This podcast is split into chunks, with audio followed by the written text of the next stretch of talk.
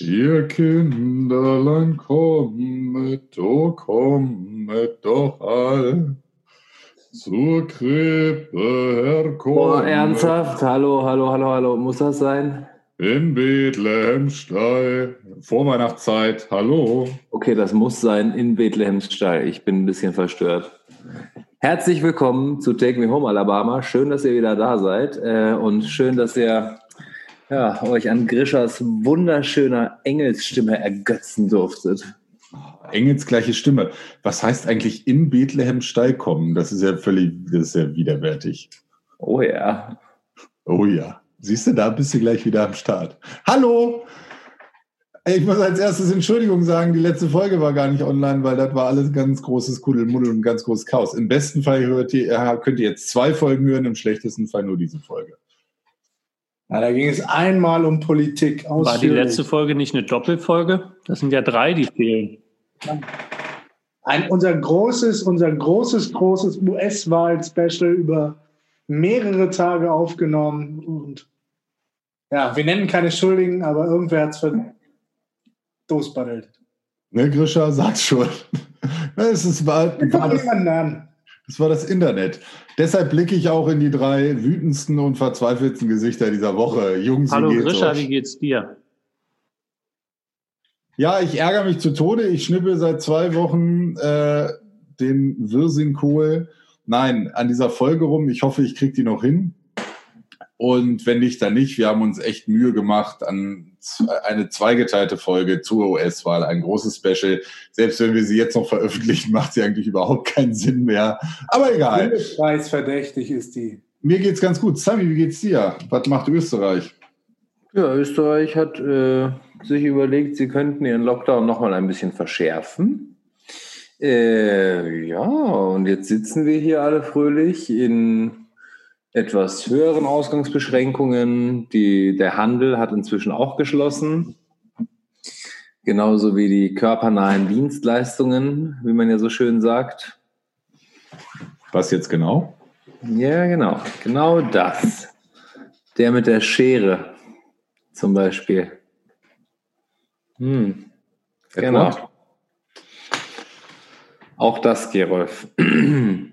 Nee, auf jeden Fall sitzen wir jetzt hier äh, fröhlich im, in der Wohnung, gehen zwischendrin mal so an die frische Luft, aber eigentlich läuft alles äh, wieder online. Das war zwar auch schon in dieser Soft-Lockdown-Phase so, nachdem wir ja zu den ersten Unternehmen gehörten, die behördlich äh, dazu, was ist denn mit euch, die behördlich geschlossen wurden. Und ja, inzwischen ist das halt für viele andere Unternehmen auch so.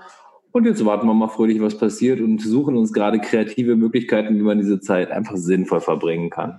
Was ist denn mit euch, sag mal? Was ist mit Tarek? Tarek guckt nebenbei Fußball, oder? Das ist Natürlich guckt er nebenbei Fußball. Tarek, wie geht's dir denn? Mir geht's sehr gut. Ich wollte gerade noch äh, bei dir einhaken, also eure Zahlen sind aber auch miserabel, oder? Also ich meine, ich habe dir das, glaube ich, mal äh, vor ein paar Tagen in die Gruppe gestellt ich, wir dachten ja hier immer in Deutschland, unsere Zahlen würden durch die Decke gehen, aber bei euch äh, immer einmal mehr. naja, also jetzt gerade war es dann mal so, die letzten zwei Wochen, glaube ich, relativ krass. Naja, es war schon wirklich heftig hier. Ähm, Was ist da los? Hat das kurz nicht im, äh, im Griff? Das ist so äh, über, über. Ja, jetzt gerade scheint es ja wieder extrem rückläufig zu sein. Man, man weiß es nicht so genau. Also entweder hat da der, der Basti nicht ganz gut aufgepasst oder vielleicht hat auch Gerolf das verschuldet, man weiß es nicht. Ja, oder genau wir, weil unsere Folge einfach aus. Das sind ganz ist. klar die körpernahen Dienstleistungen. Es klingt auf jeden Fall so ein bisschen so, also wie du es gerade erzählt hast, wie äh, Tag 361, Logbuch des Captains. Ähm, heute einmal aus der Tür geguckt, geht gar nichts mehr. Da möchte, äh, genau, äh, das Boot. Du sag mal, hast du eigentlich Haare in der Nase? ja, wieso? ja, äh, guckt euch einfach das Boot an, dann wisst ihr, wie die, dieser Dialog weitergeht. Da ist es falsch. Kirov, wie geht's dir denn? Ähm, gut. Gut. Also das Jahr neigt sich dem Ende zu und ich soll bei zunehmender Arbeit äh, weniger Stunden arbeiten was eigentlich nur zu zunehmendem Stress führt. Aber Ja, dann hat, ähm, wir müssen immer, wenn wir Dienstreisen machen, die Inzidenzwerte des Ursprungs- und Zielorts vergleichen, also wo wir wohnen und wo wir hinwollen. Und äh, der Ort, wo ich nächste Woche eine Dienstreise hinmache, hat einen Wert von nahe 200. Mhm. Schön. Österreich gelobtes Land, du. Ich wollte gerade fragen, ist das jetzt höher oder niedriger als in ähm, Das ist höher, aber es ist, glaube ich, noch niedriger als Österreich. War Österreich nicht mal bei 900 zwischendrin? Boah, ich kann es dir noch nicht mal sagen. Aber es würde mich jetzt noch nicht mal schwer überraschen. Aber ansonsten geht es mir gut, muss also, ich sagen. Also ich bin ganz entspannt. Das ist schön und ich möchte, ich möchte nochmal mein Singen am Anfang erklären. Ich wollte mal so ein bisschen vorweihnachtliche Stimmung machen. Ich trinke hier auch schon meinen ersten Glühwein und dachte mir so, also die Folge kommt ja jetzt am hm, raus und das heißt, wir haben am 30. November und das heißt, äh, kommenden Sonntag ist der erste Advent, liebe Kinder. Ich ähm, hätte eine kleine Anekdote aus Grischas und meiner Jugend zu erzählen. Wir haben ja beide einen ähnlichen Job gemacht eine Zeit lang, nämlich Musik für Tanzveranstaltungen aufgelegt. Ach so, ich dachte unseren Körper verkauft. Das war das davor, ne? und ähm, ich habe das irgendwie nicht übers Herz gebracht, Weihnachtsmusik zu spielen auf diesen Veranstaltungen und habe es dann immer so in einen kleinen Block gepackt und dann hatte ich meine fünf Weihnachtslieder und war fertig. Äh, bei Grisha gab es mehr. Ehrlich, ich erinnere mich tatsächlich nur noch sehr äh, wenig an diese Zeit und das hat verschiedenste Gründe, die ich hier nicht weiter ausführen möchte. Aber wie, wie äh, plant ihr denn so eure Corona-mäßige Vorweihnachtszeit? Weil es ist, wir nehmen heute an einem Dienstag auf morgen, setzt sich die Bundeskanzlerin nochmal mit den Ministern zusammen. Es deutet sich auch in Deutschland an, dass die Maßnahmen auf jeden Fall verlängert werden und sogar wahrscheinlich nochmal verschärft werden. Ähm, und was so euer Plan? So weihnachtliches Happening? Nackt durch Böbling oder am, am Michel oder wie auch immer? Nackt mit dem Michel. Ähm, ja, tatsächlich muss man ja abwarten. So was, also die Vorweihnachtlichzeit ist bei mir eigentlich immer gleich, nämlich findet nicht statt. Und normalerweise äh, ja immer am 23. nach Göttingen und dann äh, trifft man sich ja manchmal auch in der einen oder anderen Lokalität in Göttingen. Dieses Jahr wird das wahrscheinlich äh, ausfallen. Ähm, daher weiß ich noch nicht, wann ich genau dann nach Göttingen fahre, ob das überhaupt dann möglich ist mit Reisebeschränkungen. Also es wird dieses Mal alles eine sehr spontane Angelegenheit. Ja, ich hoffe doch, dass wir uns möglichst in voller Zahl wie gewohnt in Göttingen sehen, meistens vorweihnachtlich oder an Weihnachten. Ähm, ich erinnere mich da an, an Weihnachten vor zwei Jahren. Und Gerolf, du so? Ich habe mich mit der Situation ganz gut abgefunden, glaube ich. Also irgendwie ist es auch mal ganz entspannt, wenn man nach der Arbeit nichts mehr zu tun hat.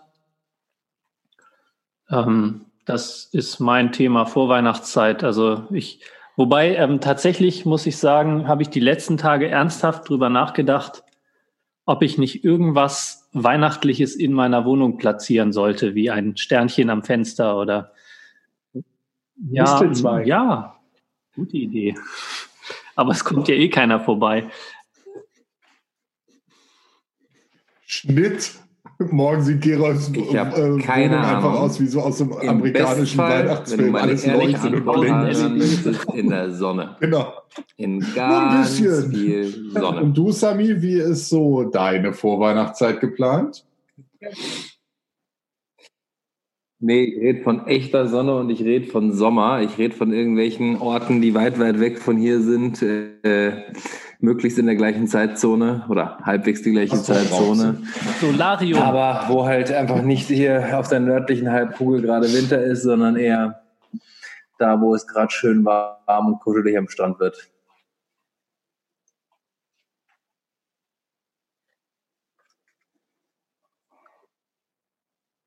So ähnlich. Fängt auch mit S an, aber ist okay. Nee, traumhaft ist Südafrika. Wenn jetzt. Von welchem Land reden wir genau? Sahara irgendwo, ne? Libyen, glaube ich. Theoretisch. St. ja. Peter. Nein, also das würde absolut funktionieren.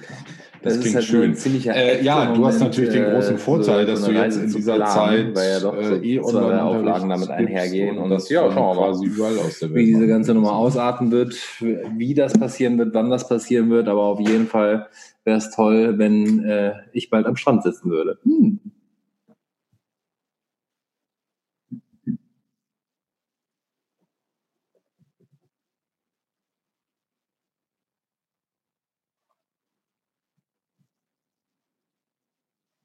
Warte, ich guck mal, wie das Wetter auf den Tatsächlich, was ja Kanaren sehr viele Leute machen, ist zurzeit Kanaren. Ne? Kanaren haben ja relativ geringe äh, ähm, Infektionszahlen.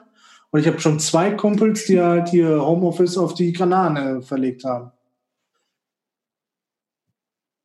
Was unheimlich frech ist einerseits, aber andererseits, why not? Weil man halt keine Präsenzzeiten irgendwo hat. Das war mal mit einem Arbeitskollegen von mir der Plan. Und zwar gibt es äh, bei meinem, äh, bei mir bei der Arbeit oder bei meinem Arbeitgeber eine sogenannte Hintergrundrufbereitschaft. Das heißt, es ist ein, eine Pädagogin. Es gibt an vielen Einrichtungen von unserem Träger ähm, Nachtbereitschaften, die aber nicht unbedingt pädagogische Fachkräfte sind. Und deshalb muss so eine Hintergrundrufbereitschaft. Das heißt, wenn die Probleme kriegen, können sie die anrufen. Also die, der Job ist es, telefonisch erreichbar zu sein, äh, vorwiegend in der Nacht.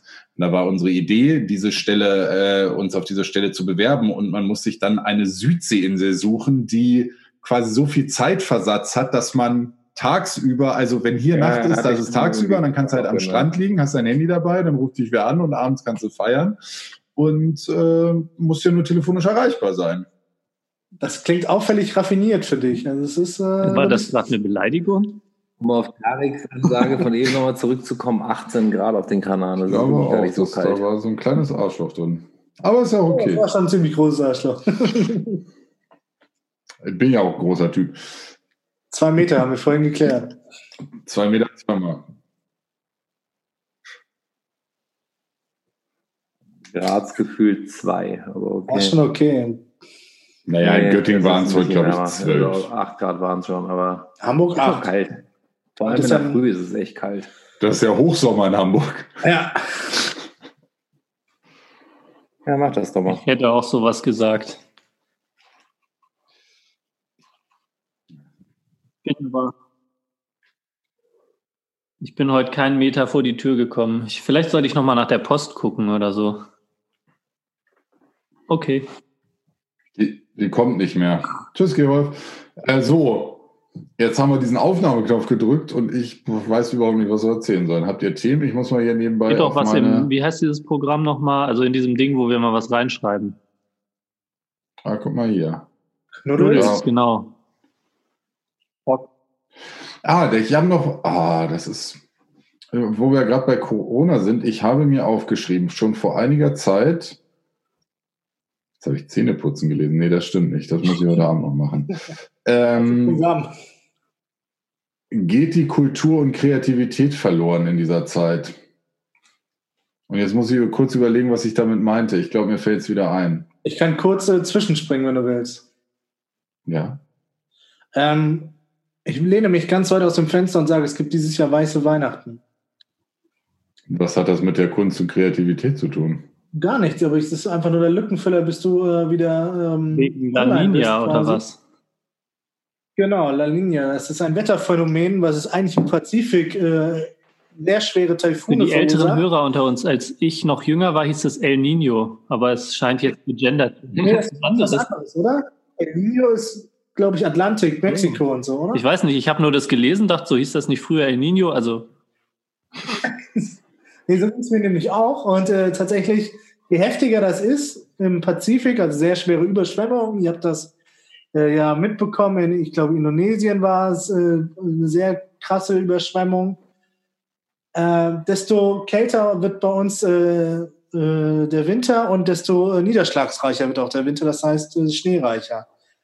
Und äh, es steht sehr, sehr gut, dass es äh, uns, wie so oft, pr- profitiert der äh, globale Norden vom Leid des globalen Südens, dass wir weiße Weihnachten kriegen und gut, äh, in der Südsee sollte man ähm, immer einen Regenschirm dabei haben, vorsichtig. Das Das einen freut, des anderen leid und so. Irgendwas ist immer. So, Christian. Kultur. Ja, naja, dass die Kultur ganz schön am Knapsen ist gerade und die Kulturszene, da braucht man ja, also da wird ja auch viel drüber geredet und da, da sind wir, also da, das meinte ich nicht damit.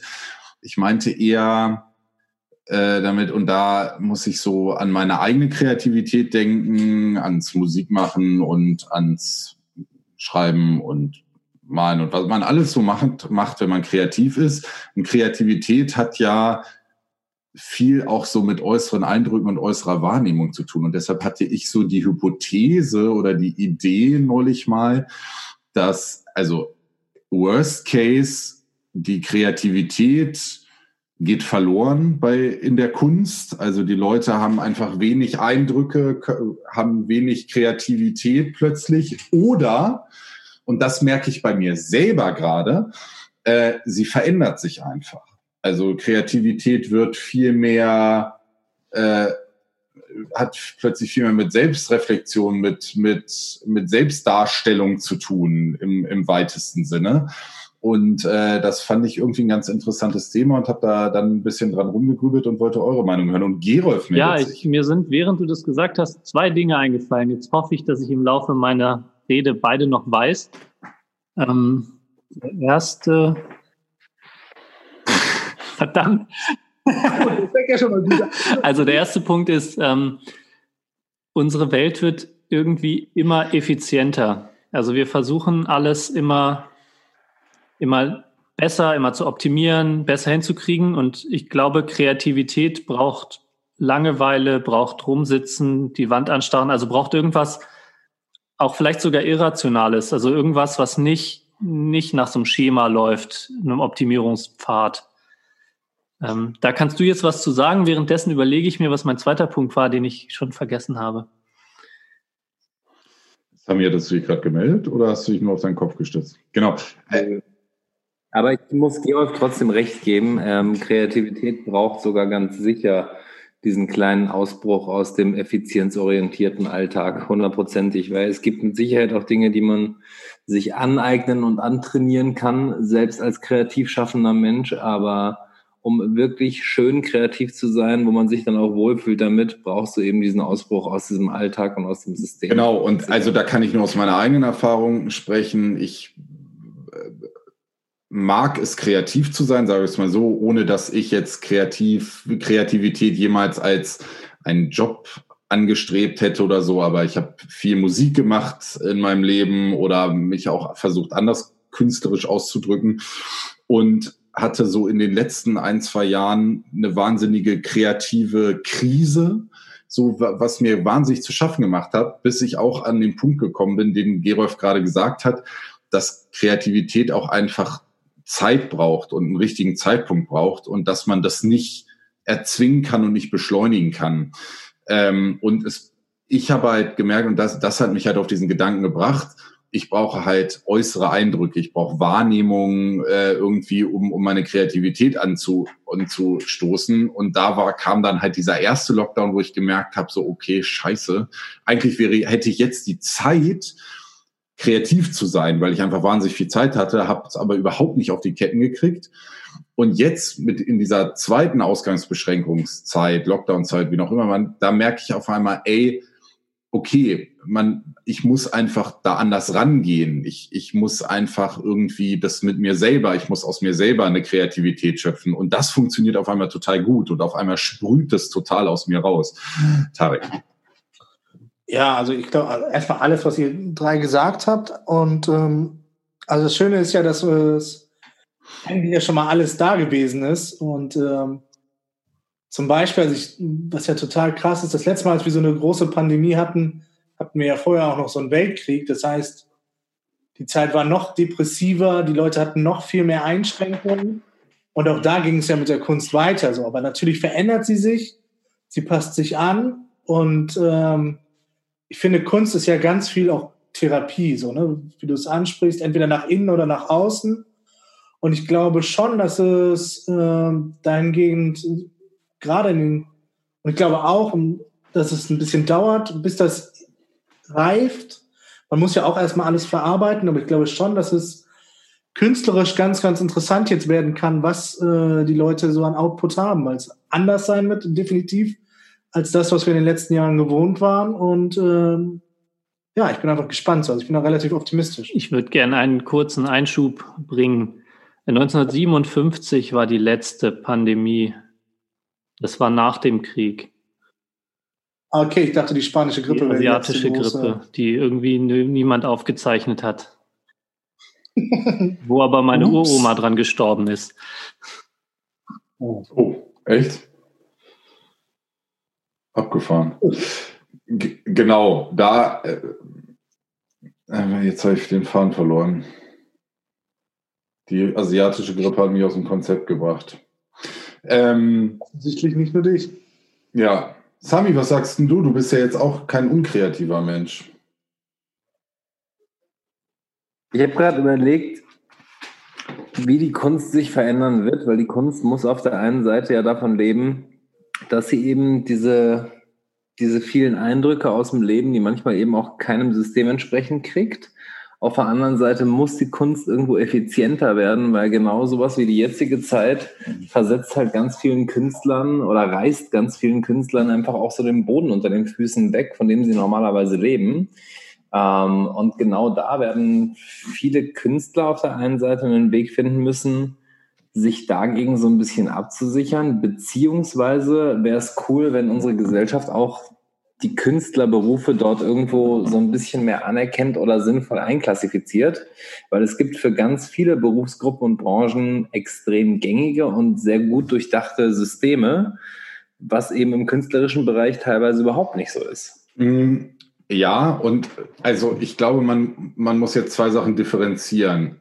Die Kunst als Beruf in der in dieser Zeit und äh, gerade in dieser extremen Zeit, die braucht eine besondere Beachtung, die braucht eine besondere Förderung. Wir müssen die irgendwie am Leben halten, sonst geht wirklich die Kunst als Beruf verloren.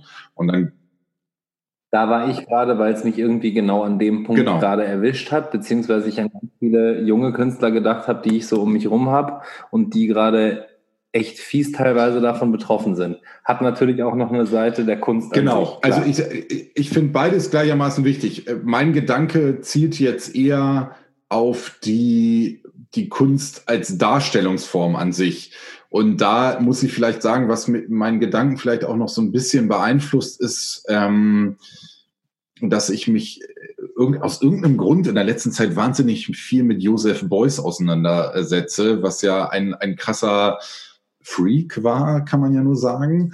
Ähm, Fett und Filz waren seine, äh, der, der komische abstrakte äh, Kunstwerk äh, beziehungsweise Installation gemacht, bla bla bla, müssen wir jetzt nicht weiter darauf eingehen. Aber der hat ja den Ansatz, so dieses, ähm, und ich weiß jetzt nicht mehr ganz genau, wie er es genannt hat, aber dass also dass jeder Mensch ein Künstler ist und dass die Gesellschaft an sich ein großes Kunstwerk ist. Und ich habe das Gefühl, und da sind wir wieder mal bei dem Gedanken, was, wie verändert uns auch diese Digitalisierung, wie verändert uns die Vernetzung, die, die permanente Präsenz von allem, wie verändert die auch, auch die Kunst und das Kreativsein. Und ich habe das Gefühl, für Kunst werden so, auf einmal gibt's so sehr hohe Ansprüche und die werden jetzt in dieser Zeit ganz deutlich und ich denke, ey, da muss man einfach zurückgehen, weil Kunst hat erstmal keine Ansprüche. Kunst ist Kunst und Kunst ist eine Ausdrucksform. Und ob das dann nachher einer breiten Masse gefällt oder nicht, das ist was anderes. Ne? Also ich meine, es gibt irgendeinen New Yorker Künstler, äh, den, da habe ich vor 10, 15 Jahren einen Artikel gelesen, der macht sich mit Farbe Einläufe und scheißt auf äh, Leinwände so und verkauft die für Millionen, die Kunstwerke. Und dann denkst du, okay, das äh, würde ich jetzt vielleicht nicht machen. Aber ähm, genau, also von daher ist, glaube ich, verändert sich gerade die Kunst als Darstellungsform an sich und natürlich die Gesellschaft und die Wirtschaft vor allen Dingen verändert auch die Kunst als Beruf, weil plötzlich kriegt die, diese Leichtigkeit der Kunst und der Kunst als Beruf äh, so eine Ernsthaftigkeit und so eine Schwere, ähm, die einfach gefährlich ist. Und da zerbrechen, glaube ich, viele, gerade viele junge Künstler dran. Gero. Ich wollte gerade sagen, Grisha, ich liebe dich, aber dann kam die Geschichte mit der Farbe und dem äh, Egal. Äh, Ich einmal ganz kurz zur Klärung. Ich mache das nicht, Gerold. Ja, du, darfst mich trotzdem davon weiter. erzählen. Äh, ja, das war ein sehr Oh, guter Gott. Punkt. Äh, wo, mir ist mein zweiter Punkt von vorhin wieder eingefallen. Es hat wenig mit Corona zu tun, sondern mehr mit der allgemeinen gesellschaftlichen Lage, dass ich glaube, es ist für Künstler zumindest gewissermaßen schwer, weil die Gesellschaft vieles nicht akzeptiert. Also du wirst für einige Dinge, die früher noch als Kunst galten, heutzutage nahezu äh, öffentlich gehängt. Äh, gerade wenn du im Bereich der, der äh, Äußerung von Worten deine Kunst suchst, äh, kannst du eigentlich nur falsch liegen, irgendwen beleidigen und dann bist du der Buhmann vom Dienst. Natürlich muss man aufpassen, was man sagt. Ähm, aber ich finde, man sollte auch eine gewisse, also die Gesellschaft sollte eine gewisse Gelassenheit gegenüber einzelnen künstlerischen Äußerungen an den Tag legen und nicht gleich jeden auf dem Scheiterhaufen verbrennen, der, der irgendwas tut. Ja, es ist, ist schwer, da ein Maß zu finden. Das kann ich jetzt hier auch nicht, aber das, Tarek. Ja, ich glaube, ähm, wie in so vielen Bereichen unterliegt die Kultur auch einfach einer großen, großen Transformation. Zum Beispiel, glaube ich, hat vor allem die Musik sehr, sehr stark von den äh, modernen Medien, unter anderem im Internet, profitiert.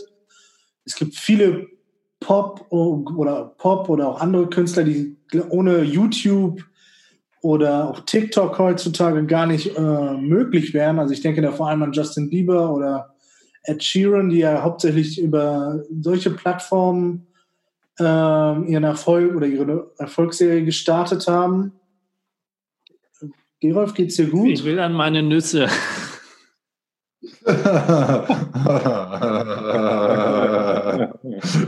das ist genau mein Humor.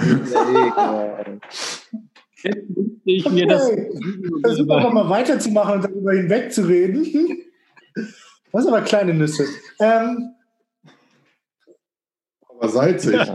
Und ähm, zum Beispiel gibt es auch auf äh, eBay einen äh, sehr äh, veritablen äh, Kunstmarkt, auf dem selbstgemalte Bilder äh, zu wohl sehr guten Tarifen äh, über den, äh, wie, wie heißt das, nicht Ladentisch, sondern die veräußert werden. Und ich glaube, es, in der Distribution wird sich vieles verändern. Aber ich glaube, dass äh, jetzt sage ich mal Kunstarten, die nicht unbedingt auf ein Publikum angewiesen sind, ähm, sehr profitieren können. Oder zumindest Künstler, die in diesem Stadium sind, wo es noch nicht um Live-Publikum geht, wie zum Beispiel der junge Ed Sheeran oder der sehr, sehr junge Justin Bieber, die einfach so in die, äh, öffentliche, in die Öffentlichkeit gespült wurden. Kurz noch ein Satz zu Gerolf. Ich finde, genau das Gegenteil ist eigentlich der Fall. Ich finde, gerade heutzutage gibt es eine un unfassbare hohe oder einen unfassbar hohen Meinungspluralismus. Ich finde, gerade heutzutage kann man alles sagen und äh, man findet vor allem für alles ein Publikum. Und die Gesellschaft ist viel, viel toleranter, was verschiedene Meinungen und, ja, wie soll ich mal sagen, ähm, Ausdrucksweisen. Also wenn man sich vorstellt, so in den 50ern oder in den 60ern war der Meinungskorridor, glaube ich, viel, viel, viel schmaler, als äh, es heutzutage der Fall ist. Und ähm, ja, Geht Christian. Meinungskorridor ist auch ein Ja, total Das hört sich geiles sehr hochgestochen an. will das nicht weiter ausführen, aber ich bin trotz deiner Ausführungen weiterhin meiner Meinung. Okay, ich habe, äh, dann lernen wir wieder ein Wort, Ambiguitätstoleranz. Das ist völlig in Ordnung. Gesundheit.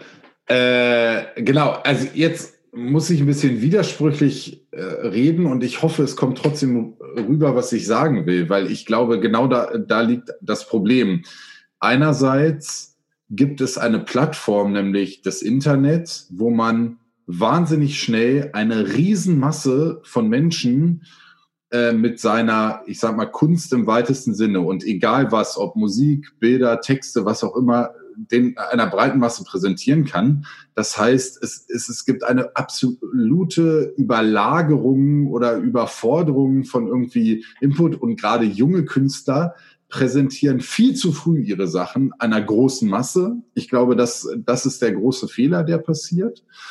Ähm, und andererseits, und das wiederum lähmt die breite Masse, sich irgendwie wirklich noch richtig, und da, da, da nehme ich mich selber auch nicht raus. Das beim Musikhören bei mir ganz krass so, ne? Dieses, diese neuen Medien und diese neue durchgehende und immer, also quasi sämtliche Musik dieser Welt auf einmal bei äh, Streaming-Diensten parat zu haben, verändert mein, mein Musikhör, meine Musikhörgewohnheit dahin, dass ich einfach kaum noch ein ganzes Album von vorne bis hinten mir durchhöre. Ich sortiere durch und sage, okay, scheiße, nee, okay, gefällt mir, da gefällt mir nur der Song. Und äh, früher hat man sich irgendwie eine CD gekauft und hat die dann rauf und runter gehört, weil die nächste CD der gleichen Künstler halt erst in drei Jahren rauskam und nicht in einem halben Jahr wieder. Ähm, ich wollte noch einen zweiten Punkt sagen, aber Tarek ist schon ganz aufgeregt. Na, dazu, äh, das ist ein total interessantes Phänomen, dass ja erstmal werden ja heutzutage, wenn so ein Album äh, veröffentlicht wird, direkt auch gleich alle Singles veröffentlicht. Es gibt alle Videoclips, also Früher hatte man ja da meistens mindestens einen Monat, wenn nicht zwei, drei Monate Abstand zwischen den Veröffentlichungen. Und selbst die Songstruktur äh, hat sich ja komplett durch Spotify und Co. gewandelt. Es gibt, es wird wie alles ja heutzutage wissenschaftlich erfasst. Und wenn so ein Song nicht in den ersten 10, 20 Sekunden äh, catcht, wird er halt weitergeklickt. Das heißt, du hast einen ganz anderen Intro in den Song als äh, früher, noch vor 10, 15 Jahren. Und es ist total krass, äh, wie sich die Musikbranche darauf eingestellt hat und das äh, adaptiert hat. Und weiter geht's mit Grisha.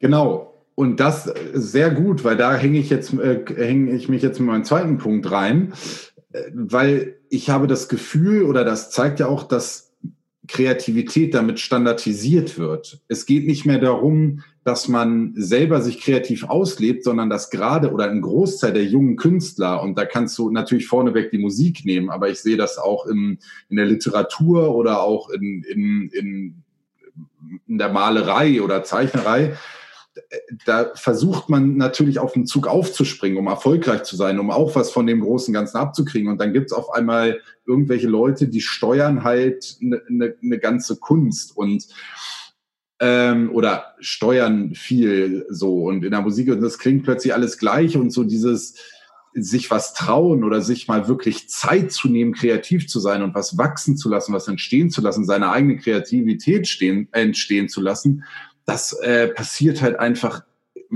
aus meinem Gefühl raus immer weniger. Man hat den Druck auch, und den verspüre ich bei meiner eigenen Kreativität. Scheiße, äh, ich bin, ich habe jetzt ein Jahr nicht irgendwie wirklich was auf die Reihe gekriegt. Was ist los mit mir? Ich muss doch jetzt mal wieder irgendwas auf die Reihe kriegen.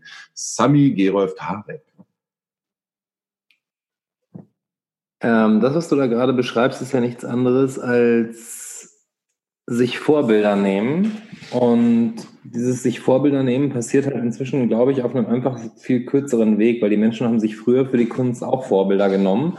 Nur dadurch, dass es keine sozialen Medien gab, war einfach die Masse an Einflüssen, die die Leute hatten, glaube ich, nicht so riesig. Und dadurch hatte man den Eindruck, weil man eben nicht so viele Einflüsse gleichzeitig hatte und auch nicht sofort mitkriegte, was jeder machte, dass es, dass die Leute mehr selber kreativ waren und eigene Einflüsse dort reingebracht haben. Vielleicht haben sie auch einfach mehr Zeit mit sich selber verbracht, das mag stimmen. Aber dadurch, dass einfach jetzt so viele Sachen jedem und dauerhaft zur Verfügung stehen, kann man ganz schnell mal so den Eindruck gewinnen, dass durch gewisse Trends, die gesetzt werden, alle dem hinterherlaufen und diese Trends dann halt auch eine ganze Szenerie beeinflussen. Egal, ob das jetzt die Musik, den Tanz, die Malerei, wie auch immer ist ich glaube, das ist ganz, ganz viel eben auch durch die sozialen Medien und durch den Hype hinter gewissen Sachen einfach auch begründet. Weil du siehst es jetzt gerade zum Beispiel in den Social Dances in der, in der Tanzszenerie, wo sich ein ganz neues Zeitalter von sozialen Tänzen entwickelt und durch Themen wie Fortnite zum Beispiel auf einmal riesig wurden, weil das Ding einfach eine Bandbreite von Menschen erwischt, die unglaublich groß ist. Und da ist es klar, dass das dann natürlich spreadet wie blöd und dass das natürlich dann auf einmal alle Kids in der Schule können, auch wenn die normalerweise mit der Tanzthematik genau null am Hut haben. Äh, da es ja auf Band ist, in welcher Reihenfolge wir weiterreden, mache ich mal weiter. Schön, schön, Grisha, ähm, dass du den Punkt nochmal ansprichst, weil er, das ist ziemlich genau das, was ich mit Effizienzsteigerung meinte. Also in der Musik, es gibt ja irgendwie einen, der ist erfolgreich und dann gibt es jemanden, der erkennt, warum der erfolgreich ist und sagt, ah, guck mal, das ist der Weg, du musst genau diese Melodie dreimal machen und dann findet einer raus, ah, wenn ich da noch einen Ton ein bisschen ändere, dann wird es noch erfolgreicher. Das ist diese Optimierung, äh, die wir erleben und oder was weiß ich, wie viele Tutorials es gibt, wie du die besten Fotos machst von irgendwas. Das heißt aber, es machen am Ende alle die gleichen Fotos, weil alle ihre Kamera an genau den gleichen Punkt stellen und genau im gleichen Moment auf, auf den Abzug drücken, ähm, dass wir die Kreativität so nicht mehr haben im Sinne von, ich probiere mal irgendwas aus oder weniger. Genau, also Gerolf hat im Prinzip das gesagt, was ich auch sagen wollte. Einerseits ist der ein Einstieg in die Kunstszene sehr viel äh, ähm, flacher geworden. Also man ist, kann sehr schnell, sehr früh ein großes Publikum erreichen. Andererseits wird es halt generischer. Also ich glaube, äh, bestes Beispiel ist, glaube ich, der Deutschrap zurzeit, der ja super viele, äh, wir hatten das vorletzte Folge war es, glaube ich, super viele junge Interpreten gerade rein, ähm, Interpreten reinspült aber die zum Beispiel auch ihren Namen so optimieren, dass sie Suchmaschinen und Social Media äh, relevant sind, sprich gut äh, findbar sind und es also, schmerzt immer noch. Ich weiß gar nicht, ob ich das gut oder schlecht finden soll. Da sind wir wieder wie bei der Sprache in so einer Diskussion. Es ist halt alles im Wandel, es verändert sich. Die Kids heutzutage stehen offensichtlich drauf ist so eine Henne- oder Ei-Frage. Stehen sie drauf, weil sie nichts anderes haben oder ja, keine Ahnung. Aber ich finde, ähm, das ist sehr, sehr auffällig, dass es halt alles sehr generischer wird. Andererseits, gerade hier in Hamburg gibt es auch eine unfassbare breite Indie-Szene. Und ich würde fast sagen, das ist auch eine Generationsfrage heutzutage eigentlich, welche Kunstform oder jetzt speziell bei Musik, auch welches Genre man konsumieren möchte. Äh, es ist eine unfassbar hohe Diversifikation da. Also ich meine, wenn man sich vorstellt, dass es früher gab es halt Rock'n'Roll, dann kam irgendwie noch, was weiß ich, Punk dazu, dann plötzlich noch Reggae und keine Ahnung, Popmusik natürlich die ganze Zeit. Und inzwischen gibt es, ich weiß nicht, äh, früher hing gerne mal in WGs dieser Musikbaum, so aus welchen Genres, also ne, früher Rhythm and Blues und dann wie sich das alles verästelt hat und heutzutage reicht da kein Baum mehr. Du brauchst einen Wald, um das darzustellen. Ähm, Christian möchte was sagen. Ja, aber genau da glaube ich, das ist so dieser, dieser verzweifelte Wunsch nach Individualität in diesem ganzen Optimierten, weil du hast halt, du, du hast nicht mehr diese gesellschaftliche Toleranz, sich auch auf was Neues einzulassen. Und auch in dieser Indie-Szene klingt am Ende musikalisch irgendwie alles sehr ähnlich und sehr gleich. Und klar, es gibt mittlerweile tausend Untergenres, aber am Ende, wenn du auf ein Hardcore-Konzert gehst, ist es halt immer eine Hardcore-Band und das hörst du halt immer. Oder wenn du auf ein Reggae-Konzert gehst. Und früher gab es zum Beispiel sowas wie Crossover ne, wo es auch Crossover-Konzerte, wo da eine Reggae-Band, eine Hardcore-Band und irgendwas gespielt hat und plötzlich auch die Genres sich untereinander vermischt haben. Und, und das meine ich halt, diese Diversität sehe ich gerade eben immer weniger. Und um jetzt Gerolf nochmal richtig ins Boot zu holen, ist das, glaube ich, äh, ein Beispiel, was man auch mit anbringen kann, wenn man die Wissenschaft ein bisschen als Kunst betrachtet, also die Wissenschaft als Kunstform und zum Beispiel die Optimierung von Studiengängen. Wenn ich an meinen Studien denke, ging es darum, möglichst, man fängt an zu studieren und es geht darum, möglichst schnell fertig zu werden. Und der Ursprung eines Studiums ist ja, sich mit mit, mit Themen auseinanderzusetzen und sich eben Zeit dafür zu nehmen, sich mit Wissenschaft auseinanderzusetzen und neue Gedankengänge, neue äh, Dinge äh, irgendwie zu erfinden und zu erfassen. Und, und das wird irgendwie gerade nach und nach wegoptimiert. Und da sehe ich halt auch, wie ihr schon sagt oder wie wir alle sagen, eine große Veränderung in der Kunst. Und ich bin einfach sehr gespannt, ob die Kunst an sich einfach immer langweiliger und eintöniger wird oder ob es auf einer anderen Art und Weise und vielleicht jetzt auf, auf Grundlage dieser Krise wieder ganz neue Dinge entstehen, weil plötzlich die Künstler wieder auf sich selber zurückgeworfen sind und sich mit sich selber auseinandersetzen müssen. Gerolf meldet sich mit seinem Schuh. Äh, sorry, ich. Ist das eine Kunstform? Ja, jetzt hast du mich aber voll rausgebracht. Ich habe zwei Dinge, die ich mir merken muss, aber du hast einen richtig guten Punkt angebracht, wo ich ja immer schon drüber rede. in der Wissenschaft, das ist vielleicht als Kunstform anzusehen, ja. Ähm, aber ich finde es wirklich katastrophal, was da für, für ähm, Tendenzen gibt. Schon seit längerem. Also es ist einerseits genau das, was du sagst, diese Optimierung des Lebens auch, wo die am Studium nicht anhält. Das heißt, ich muss mein Abitur mit 17 haben und dann mein Studium mit 20 fertig und dann bin ich sofort, keine Ahnung, top irgendwas. Die Studiengänge werden sehr seltsam optimiert, dass du wirklich im, im Bachelor-Master-Studiengang keine Zeit mehr hast, nach rechts und links zu gucken. Wobei ich, wenn ich meinen Vater höre zum Beispiel, der hat dann Mittelhochdeutsch äh, als Vorlesung gehört, äh, was gar nichts mit seinem Studium zu tun hatte. Und das ist einfach, davon erzählt er die ganze Zeit mit leuchtenden Augen. Und sowas gibt's heutzutage nicht mehr, dass du irgendwas dir nebenher noch anhören kannst. Crossover. Dann, ähm, aber was auch schlimm ist, ist, die, die Forschungsgelder werden mehr und mehr vom Bund bereitgestellt, obwohl ja eigentlich die Finanzierung der Forschung Ländersache ist. Und damit greift der Bund direkt in die Ziele ein, wo was erforscht wird. Also wenn es sagt, es gibt jetzt 10 Millionen für Photonikforschung oder so, dann gibt er damit vor, dass in die Photonik, es wird ja sogar geschrieben, was erforscht werden soll in den, in den Projekten.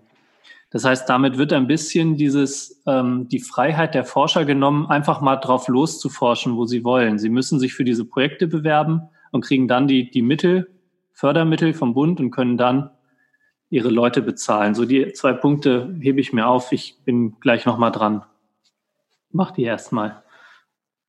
Also vielleicht kurz. Sami hat lang nichts gesagt. Ähm, ich fange ganz oft mit M an, das muss ich mir ähm, ganz dringend abgewöhnen. Badam. Nee. Oder Ö. Ich muss Gerolf da ein bisschen beipflichten. Ganz viele Fächer haben sich irgendwo in der Effizienz verloren. Obwohl ich ja ein eigentlich sehr effizienzliebender Mensch bin, sehe ich das in so meinem Steckenpferd oder in meiner Leidenschaft, dem, dem Unterrichten und dem Beibringen von Dingen ganz oft wieder und alleine, wenn du unsere Schulsysteme mal anschaust, da könnte ganz, ganz viel tolle Entwicklung passieren im Lehren an sich, wenn man sich Zeit lassen würde dafür, wenn man eben genau diesem kreativen Prozess des Lehrens auch den Spielraum geben würde für neue Einflüsse, für junge Einflüsse, ähm, wo man auch einfach Veränderungen herbeiführen kann. Ich nehme jetzt mal als Beispiel zum Beispiel das Team, was um mich rumspringt, was deutlich jünger ist als ich, wo, wo Leute unterrichten, die mit Sicherheit noch nicht so viel Erfahrung haben die aber einfach ganz geile Einflüsse und ganz geile Ideen jedes Mal mitbringen, wo ich dann eben stehe, regelmäßig und mir denke, was habe ich die letzten 15 Jahre gemacht? Warum komme ich denn nicht von selber drauf? Und genau sowas ist, glaube ich, das, was organisch ein, ein System weiterentwickelt und verändert und eben genau diesen kreativen Prozess schaffen kann, wenn man den Leuten den Spielraum und auch die Zeit dafür gibt. Was aber zum Beispiel in Dingen wie unserem Schulsystem und glaube ich auch unseres Studiensystems echt kaum möglich ist. Oder liege ich da falsch? War das, was ich auch sagen wollte, ja. Tarek? Ja, ich wollte ähm, eigentlich, ja, der Punkt, ich wollte einfach nochmal zu den zu der Finanzierung von Wissenschaft äh, kommen. Ich habe ja auch jetzt an der Uni Hamburg länger in so einem Bereich gearbeitet. Und es ist ja einfach das, der große Problem, wo Gerolf den Punkt hat, ist ja, dass äh, der Bildungssektor einfach in Deutschland hoffnungslos unterfinanziert ist und nicht mal der Bund äh, genügend Geld zur Verfügung steht, sondern allgemein die Forschung einfach von sogenannten Drittmitteln abhängig ist. Und ganz, ganz oft sind es ja große Stiftungen, hier in Norddeutschland vor allem auch die Volkswagen Stiftung zum Beispiel. Und natürlich, so dann gibt halt die Wirtschaft oder halt der Bund als, und die EU sind auch viele Mittel, äh, die geben natürlich dann schon vor, was erforscht werden soll und nicht unbedingt die Uni an sich oder die Fakultät. Lass mich kurz einhaken. die Volkswagen Stiftung äh, ist nicht, wie der Name vermuten lässt, äh, von Volkswagen äh, finanziert, sondern gehört dem Land Niedersachsen. Ja, weil, aber also das sind ja schon hauptsächlich VW-Leute, die. Gewinne, da, die das Land Niedersachsen mit den Aktien macht, gehen in die Volkswagen Stiftung. Ja, aber also die, die Mittelvergabe, und das weiß ich, weil mein äh, ehemaliger Chef kam direkt von der Volkswagen Stiftung zu uns das sind ja VW-Leute hauptsächlich. Also die suchen ja schon, der Aufsichtsrat von VW sucht ja die Leute aus, die die Stiftungsmittel äh, äh, ausgibt. Also es ist schon so ein klassischer, äh, wo lobe ich denn den äh, Person XY von Volkswagen, also dem ist ja auch nicht VW, sondern dieser riesige Volkswagen-Konzern, da ist ganz, ganz viel mit dabei. hin. So und ähm, also die suchen sich, also dann meistens auch Wissenschaftler. Ich, ich verhaspel mich, egal. Dann wollte ich noch sagen, äh, und dann, das ist ja ein ganz ähnliches Problem mit den Studiengängen, dass wir das halt einfach seit Bologna, seit der Bologna-Reform, alles auf möglichst schnell die jungen Menschen hin zu effizienten, um den äh, Begriff nochmal über zu strapazieren, äh, effizienten äh, Arbeitskräften hinzumodellieren. Und irgendwann ist den Leuten dann aufgefallen, dass jemand mit 22, der zwar seinen Master hat, aber null Lebenserfahrung, vielleicht doch keine so gute Führungskraft ist. Und äh, wir haben uns jetzt natürlich sehr weit von diesem Kunstding entfernt. Aber ähm, ich denke, um den Bogen vielleicht mal wieder zurückzuschauen, wir werden immer älter. Also die Generationen unter uns haben, glaube ich, inzwischen eine Lebenserwartung von weit über 90. Da stellt sich schon die Frage, warum müssen die mit 17 ihr Abi haben, mit 22 ihren Master? Warum können die nicht ihr Leben, ich sage jetzt mal, gemächlicher, reflektierter starten, um halt, wie Sami sagt, einfach gute Ideen zu entwickeln, von sich, vom Leben, von Kunst, von was weiß ich, ihre Profession finden, ihre Berufung finden und nicht nur ihren Beruf. Und es gibt, ich weiß, dass Gerolf zumindest äh, den Film auch kennt, äh, von Star Trek. Es gibt einen Film. Wo Data glaube, lernt zu spielen, der Aufstand. Genau. Genau, der Aufstand, wo es eine Zivilisation gibt, die auf einem kurzer Wrap-up einen Planeten gibt, wo, die, wo das, die Alterung noch viel langsamer ist als hier auf der Erde und die Leute sich wirklich Zeit nehmen, Handwerke und ähnliches Kunst über Jahrhunderte zu perfektionieren. Und genau das ist es halt auch bei uns. Also wir müssen vielleicht einfach andere Prioritäten schaffen. Keine, vielleicht nicht die Priorität Profit, sondern Perfektion. Und schon hast du einen ganz anderen äh, Lebensinhalt und eine ganz andere Lebensphilosophie. Und wir reden jetzt schon sehr lange darüber, deshalb würde ich so ein bisschen versuchen, das äh, mal abzuschließen, weil ich glaube, genau das bringt es auf den Punkt. Wir haben zwei, und egal ob Kunst oder Wissenschaft, äh, wir haben, wir haben gegenläufiges Muster. Wie du schon sagst, wir haben eigentlich lebenszeittechnisch viel mehr Zeit. Wir haben eine gute gesundheitliche Versorgung, alles. Also wir, die Lebenserwartung ist sehr hoch.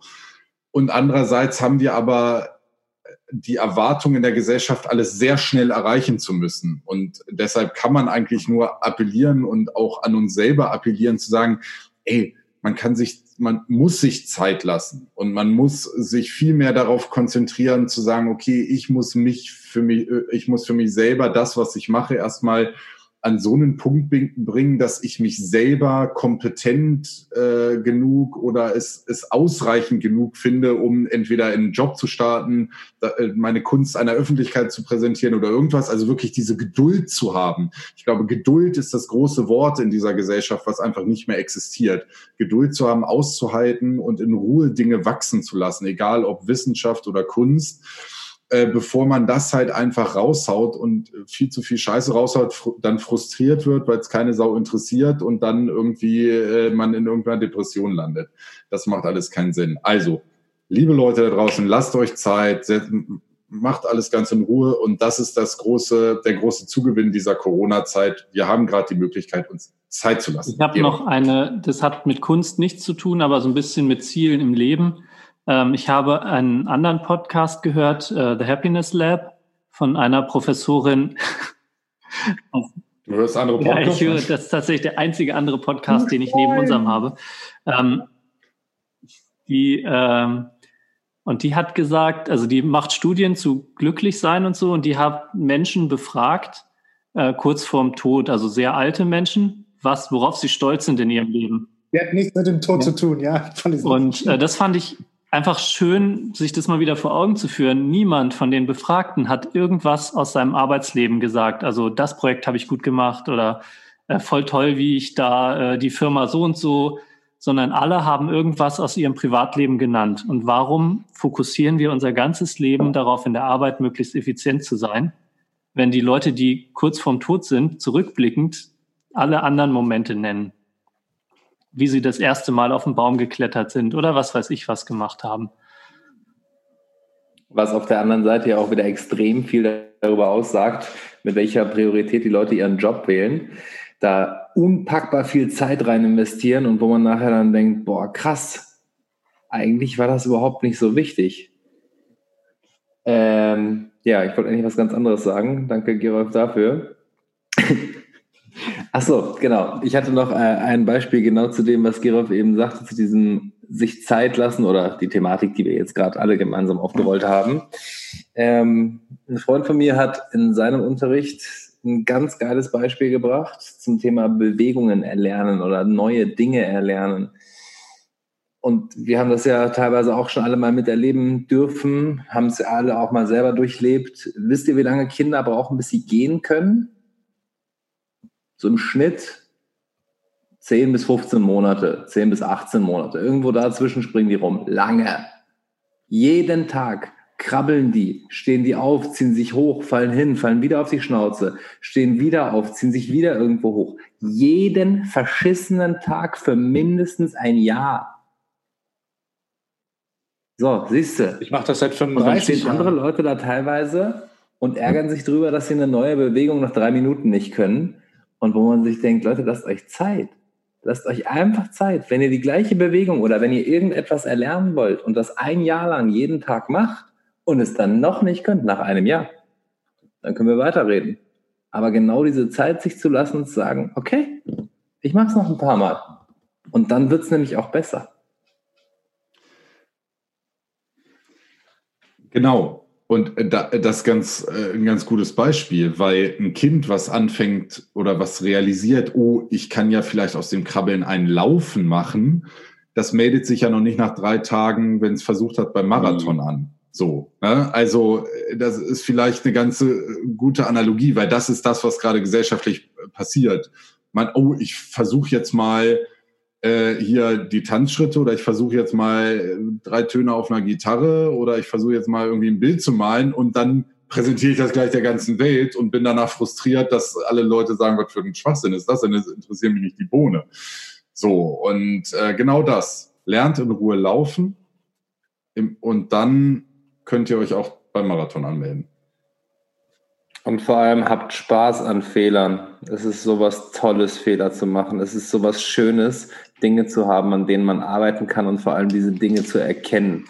Und wenn man sie dann nicht gleich allen präsentieren muss, fühlt sich manchmal sogar noch besser an. Wenn man nicht gleich ein Video auf Instagram hochladen muss oder ein Foto oder was auch immer, sondern erstmal einfach erkennt, okay, cool, das hat schon mal funktioniert, das, das, das, das, das, da sollte ich vielleicht nochmal dran arbeiten. Aber okay, ich habe ja noch 360 Tage dafür.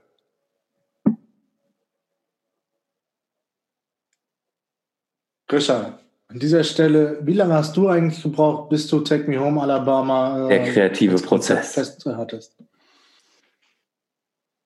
Ich, ja, wir sind wahnsinnig philosophisch heute. Das ist ja, das ist ja schon fast widerlich. Also, ja, wie lange das gedauert hat, das war 2000, 2000, kurz nachdem ich nach München gezogen bin, 2005. Naja, und dann habe ich halt da den. Und dann war ich noch mal. Ja, und dann haben wir auch schon gesagt, wir machen das Ganze. Ja, das ist auch Best Practice Beispiel. So viel Zeit, so viele Zwischenschritte äh, investiert. Ich hoffe, ihr habt euch das alle aufgeschrieben und äh, leitet daraus für euch euer passendes Modell äh, ab. Und vielleicht noch einen Satz von dem äh, weltberühmten Philosophen und Fußballtrainer äh, Joachim Streich. Ähm, man, kann den, man kann der Jugend nicht vorwerfen, so wie sie ist, weil wir Älteren haben die Welt für sie so geschaffen. Und äh, wenn, dann müssen wir sie unterstützen, äh, die Welt so zu ändern, dass es passend ist. Da wäre noch ein So zu sein dazwischen einzufügen für den geneigten Hörer. Kriegen die aber hin. Philosoph, Tarek, Korrektur. Ich, äh, ich möchte noch was loswerden. Und zwar eins der besten Bücher ist meiner Meinung nach das Buch Momo. Da geht es um die Zeit, darum, sich mal Zeit zu nehmen, mal um sich zu gucken, nicht sich zu hetzen lassen von den grauen Herren, die immer Zeit sparen wollen, einfach mal Kind zu sein und durch die Welt zu laufen. Lest das Buch, guckt den Film. Es gibt einen alten Film, der ist auch sehr schön, wenn ihr nicht lesen wollt.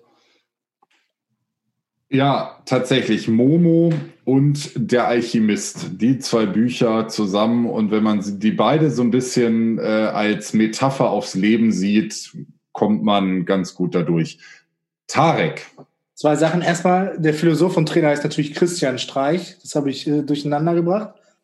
Die beste, die beste Stelle bei Momo ist, äh, wenn Beppo, der Straßenfeger, äh, Momo erklärt, wie er arbeitet. Ja.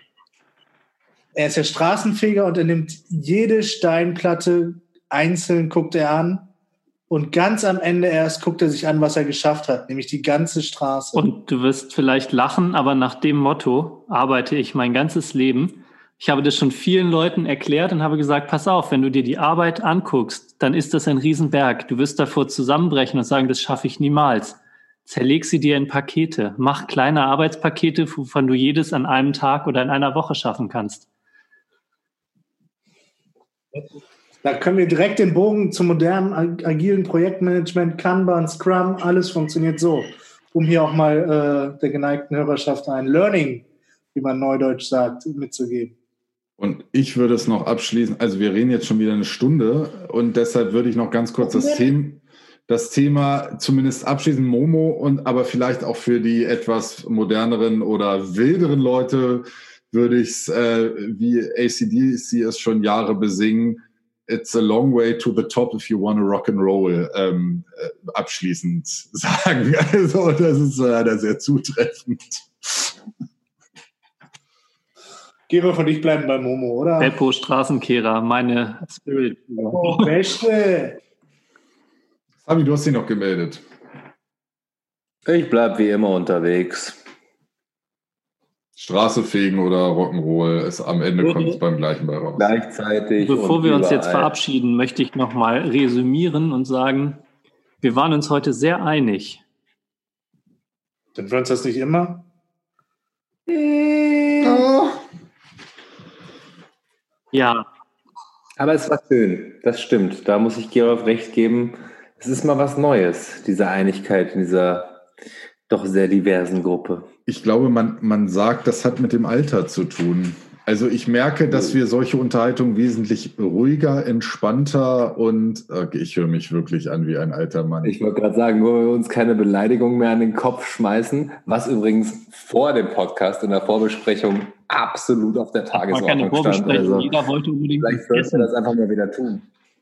Ich möchte auch, vielleicht liegt es auch ein bisschen daran, dass wir nicht 34 Bier und 20 Schnäpse nebenbei getrunken haben, wie sonst wenn wir das früher im Tru oder im Tanas oder sonst wo gemacht haben. Kurz, nochmal eine kurze, kurze, ja, wenn jetzt alle Leute zuhören, wenn wir Zeugen haben, Tarek, wir müssen ja. wirklich mit deiner, äh, mit deinem Alkoholproblem reden, dass du so wenig trinkst. also, ne, wir drei halten uns hier noch wacker bei den 16 Wein und 14 Bier pro Aufnahme und du trinkst hier Mate-Tee und Kamilltee. Dein Alkoholschrank hat angerufen. Er verstaubt. Genau. Das ist tatsächlich ein Problem, aber. Ich möchte nicht, dass ihr Tarek ja. dafür hänselt, dass er wenig Alkohol trinkt. Das ist eine sehr lobenswerte Eigenschaft. Ja, es ist, es ist der pure Neid, dass ich einfach schon weiter bin als sie. Das ist einfach nur Gerolfs Art zu sagen, ja, bleibt mehr für mich. Und Tarek, die einen sagen so, die anderen sagen so. Vor allem Fun Fact, Gerolf hat noch Wein von mir bei sich im Keller stehen. Das denkst du, dass er noch Wein Aber im Keller Kiste. stehen hat. Theoretisch. Ich habe eine Kiste mit Weinflaschen von dir, ja. Und ich werde ja, sie benutzen. Ja, die Weinflaschen auch. Ich habe eine Kiste Wein und ich werde sie benutzen. Ja, es könnte kein schönerer Abschluss sein. Ähm, ich würde sagen, wir verabschieden uns mal, damit wir nicht schon wieder zwei Stunden voll machen, die wir dann nächste Woche wieder nicht präsentieren kann, können. Ähm, wie gesagt, im besten Fall habt ihr jetzt noch vor dieser Folge eine andere Folge gehört. Ansonsten hören wir uns in zwei Wochen wieder. Verabschiedet euch, Burschen. Wiederhören. Bis bald. Lass die Haare weg. Tschüssi. Tarek? Doch gerade schon gesagt, lass die Haare wehen. Ach so, ja. Also. Ja, toll. Hast du jetzt meine Begrüßung, äh, meine Verabschiedung? Begrüßung. Hallo, willkommen bei Take Me Home Alabama. Äh, nein, liebes Publikum, liebe Zuhörer, liebes Geburtstagskind, ist ein, äh, ein Stuhl in der Nähe oder wie war das bei Frank Zander? Dann setz ihn erstmal hin, denn jetzt kommt der absolute Wahnsinn. Kennt ihr nicht mehr Frank Zander? Der hat doch früher mal so Geburtstags-CDs besungen. Doch, das beängstigt mich zutiefst, dass du diese Erinnerung wieder wachrufst. Die, die CDs kann man immer noch bestellen. Vor zwei Jahren haben wir die mal einem Kumpel zum Geburtstag geschenkt, tatsächlich. Und ihr werdet auch bald Geburtstag haben, meine Lieben. Also, äh, kommt gut in die Vorweihnachtszeit, habt einen wunderschönen ersten Advent äh, in dieser verrückten Zeit. Vielleicht hilft das auch ganz gut, sich mal dann wirklich auf die Personen zu besinnen, die wichtig sind. Mm, genau. Ich hoffe auf jeden Fall, dass ich euch drei Pupsgesichter äh, dieses Jahr nochmal sehe. Ich weiß nicht, ob wir das hinkriegen. Äh, also persönlich sehe man, meine ich. Und ich wünsche euch natürlich auch eine wunderschöne Vorweihnachtszeit, Vorweihnachtszeit, einen wunderschönen ersten Advent. Und mir fällt gerade auf, wir haben dann nur noch eine Folge vor Weihnachten wahrscheinlich, ne? wenn wir jetzt im zwei Wochen Rhythmus bleiben. Und genau zur Feier dieser Nummer werden wir in der Reihenfolge Gerolf, Tarek, Sami und Grisha euch mit einem Wort das wünschen, was wir euch in der Vorweihnachtszeit mitgeben wollen. Gerolf. Ruhe.